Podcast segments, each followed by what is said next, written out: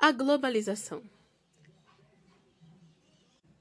A globalização é um termo que foi elaborado na década de 1980 para descrever o processo de intensificação da integração econômica e política internacional, marcado pelo avanço nos sistemas de transporte e de comunicação. A aldeia global. Assim muito se fala em uma padronização cultural. O que ocorreu, na verdade, é uma gemonização cultural, em que os costumes dominantes se impõem sobre os demais.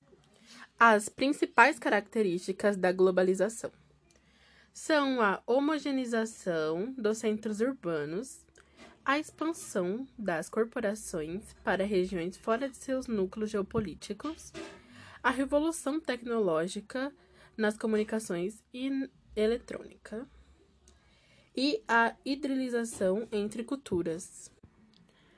As inovações científicas e tecnológicas desenvolvidas durante a Guerra Fria que contribuíram com o processo de globalização foram o GPS, câmeras digitais, computadores, internet, avanços militares como mísseis, aviões e criptografia.